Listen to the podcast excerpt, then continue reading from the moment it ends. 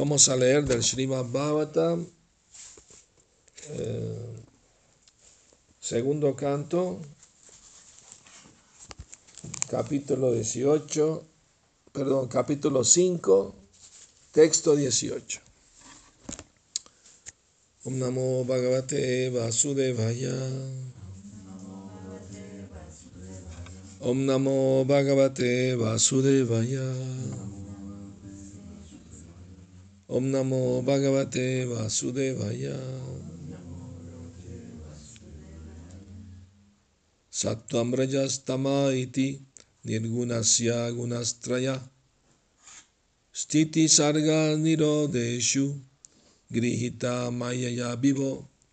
El Señor Supremo es una forma pura y espiritual, trascendental a todas las cualidades materiales. Sin embargo, con objeto de crear el mundo material y para su manutención y aniquilación, Él adopta a través de su energía externa las modalidades materiales de la naturaleza denominadas bondad, pasión e ignorancia.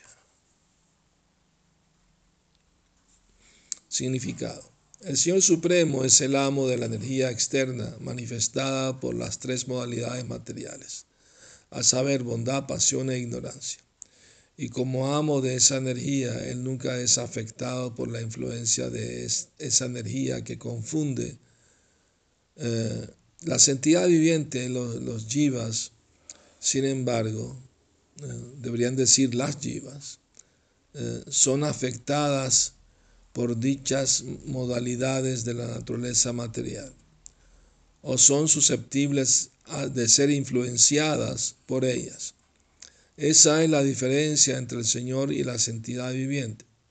Las entidades vivientes están sujetas por esas cualidades, si bien original y cualitativamente son uno con el Señor en otras palabras, las modalidades materiales de la naturaleza, siendo producto de la energía del Señor, están indudablemente conectadas con el Señor.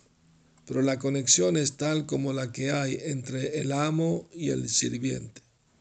El Señor Supremo es el controlador de la energía material, mientras que las entidades vivientes que están enredadas en el mundo material no son ni amos ni controladores de esa energía.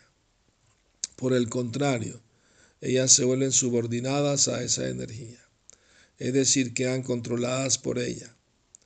De hecho, el Señor se encuentra eternamente manifestado por su potencia interna o energía espiritual, tal como ocurre con el sol y sus rayos en el claro cielo. Pero en ocasiones Él crea la energía material, tal como el sol crea una nube en el cielo claro así como el sol nunca es afectado en absoluto por una insignificante nube. Asimismo, el ilimitado Señor no es afectado por la insignificante energía material, que en ocasiones se manifiesta en la ilimitada extensión de los rayos de su Brahma Yoti.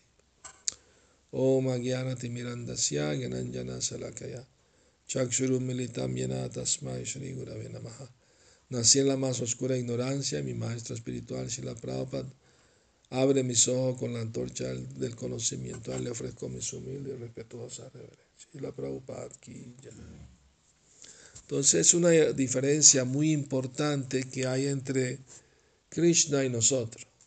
O sea, somos cualitativamente eh, espirituales, igual que Krishna. Y tenemos ciertas cualidades de Krishna en un grado diminuto. Pero cuando el alma entra al mundo material se ve cubierta por la energía material y es controlada por ella. Aunque el alma no es afectada en, cierta manera por la energía material, así como el aceite no se mezcla con el agua. pero la corriente del agua puede jalar las gotas de aceite que flotan en su superficie. Asimismo, aunque el alma no, no puede ser dañada por la energía material, porque es una energía diferente. O sea, como dice el Baba el alma no puede ser humedecida, cortada, eh, secada, quemada, nada, ¿no? No, no puede ser destruida por la energía material. Sin embargo, como el alma se identifica con la energía material, entonces la energía material la controla. ¿Entiendes? ¿Ah? ¿Y cómo la controla? A través de las tres modalidades, la ignorancia, la pasión y la bondad. Entonces Krishna, él manifiesta la energía material, ¿no? pero él no es afectado por ella, porque él es el fuego grande y nosotros somos la chispita chiquita.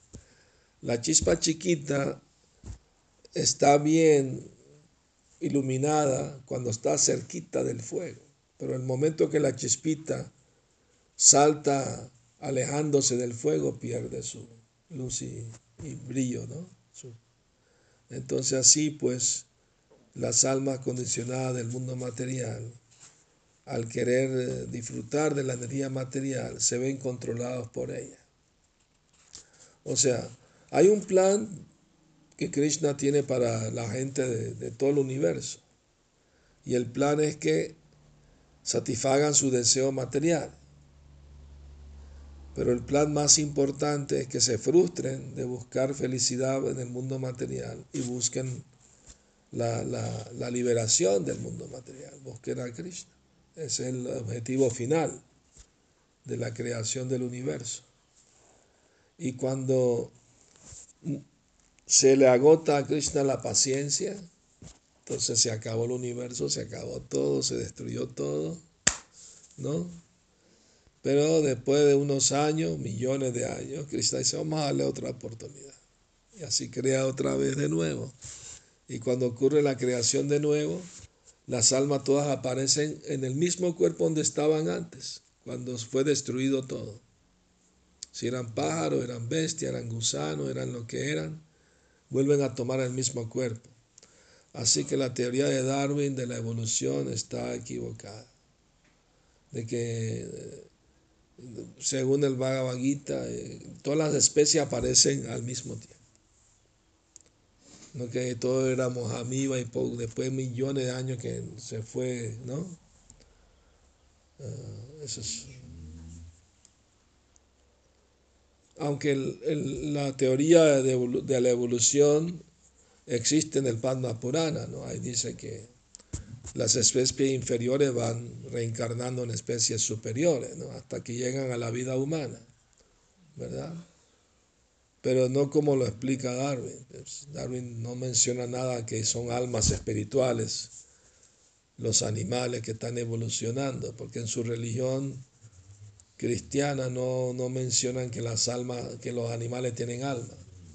Entonces se volvió ateo. El Darwin se volvió ateo.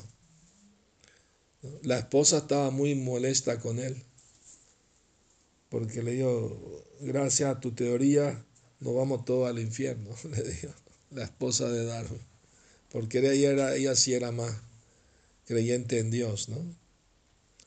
Entonces, bueno, así como el sol mismo crea la nube, porque evapora el agua del océano y se vuelve nube, y a veces la nube se pone frente al sol, no podemos verlo, pero el sol no es afectado por la nube. Puede haber un día muy nublado, nadie ve el sol, pero si alguien agarra un avión, se va por encima de las nubes, y está el sol brillando. Asimismo, la nube es como Maya y Krishna es como el sol. Y no está, los días nublados no está a la vista. O sea, la nube sería la ignorancia, la pasión, las tres modalidades materiales. Pero si uno practica conciencia de Krishna, puede subir por encima de esas modalidades materiales y situarse en la bondad pura y ahí sí puede estar siempre ante la presencia de Cristo. No, es afectado por la nube de, de las modalidades materiales. Incluso Krishna mismo cuando viene al mundo material, él no es afectado por esas modalidades. Él no tiene que tomar un cuerpo material dictado por la ley del karma, como ocurre con todas las demás entidades vivientes.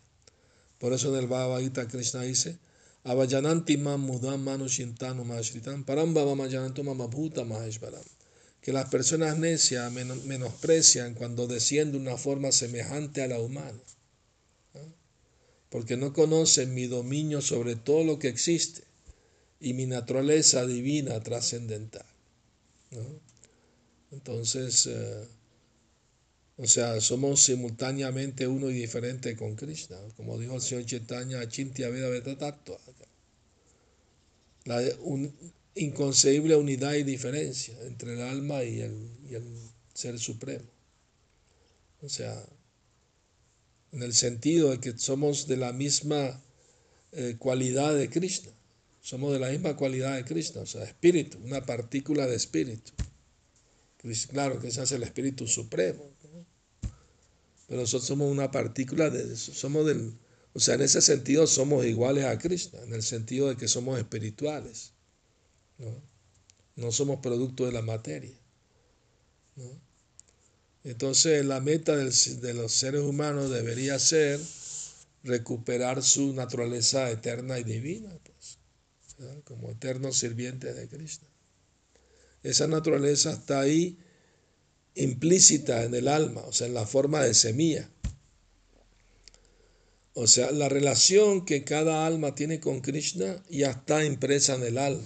O sea, ya sea como sirviente, amigo, padre, madre, Maduria Ras, ya está en el alma eso, en forma de semilla, obviamente no está manifiesta, pero cuando alguien se purifica y practica la conciencia de Krishna y se vuelve devoto puro, entonces ahí ve naturalmente la inclinación que tiene a cuál raza está atraído hacia Krishna.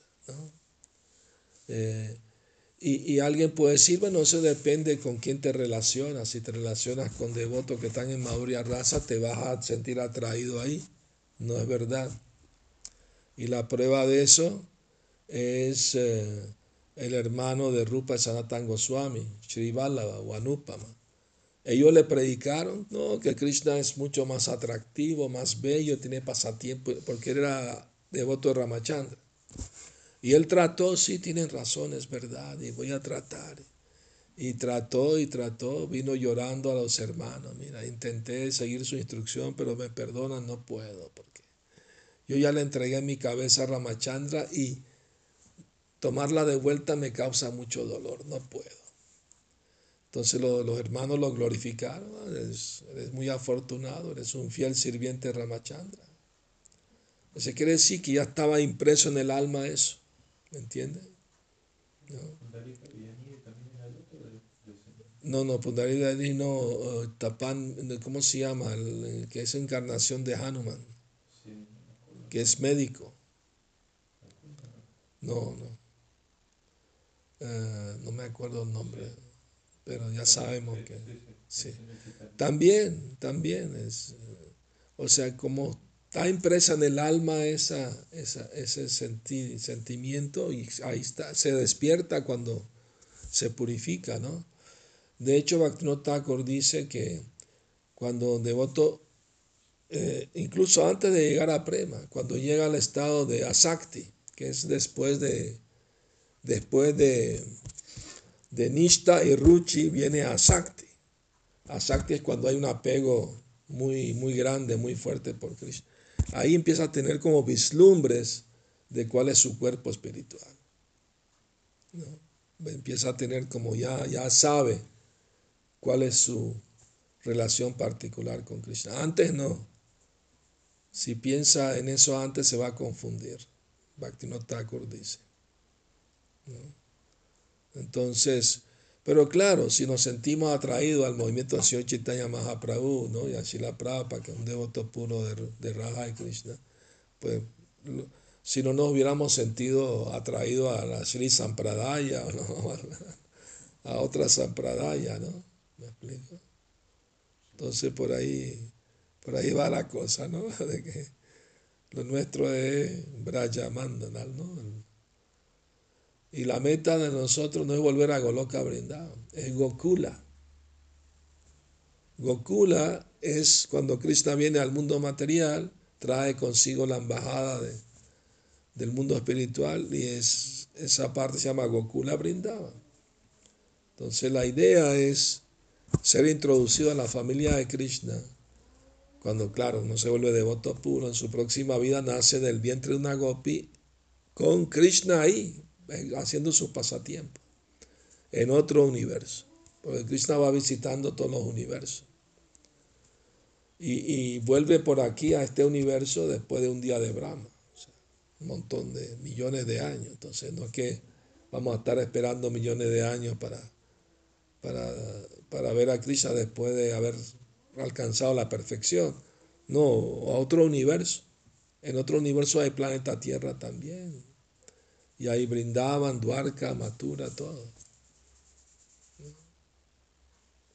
Entonces, bueno, es, hay, que, hay que subir por encima de las tres modalidades. ¿Cómo hace uno eso? Hay un verso del Bhagavad Gita que dice eso, ¿no? ¿Cómo te acuerdas? Mamchayo vyavicharena bhakti yogena sevate. Sagunan samatitetam brahma buyaya kalpate. Que por ejecutar el servicio devocional, ¿no? Con determinación, con fe, uno puede superar las modalidades y llegar al plano trascendental. Es posible.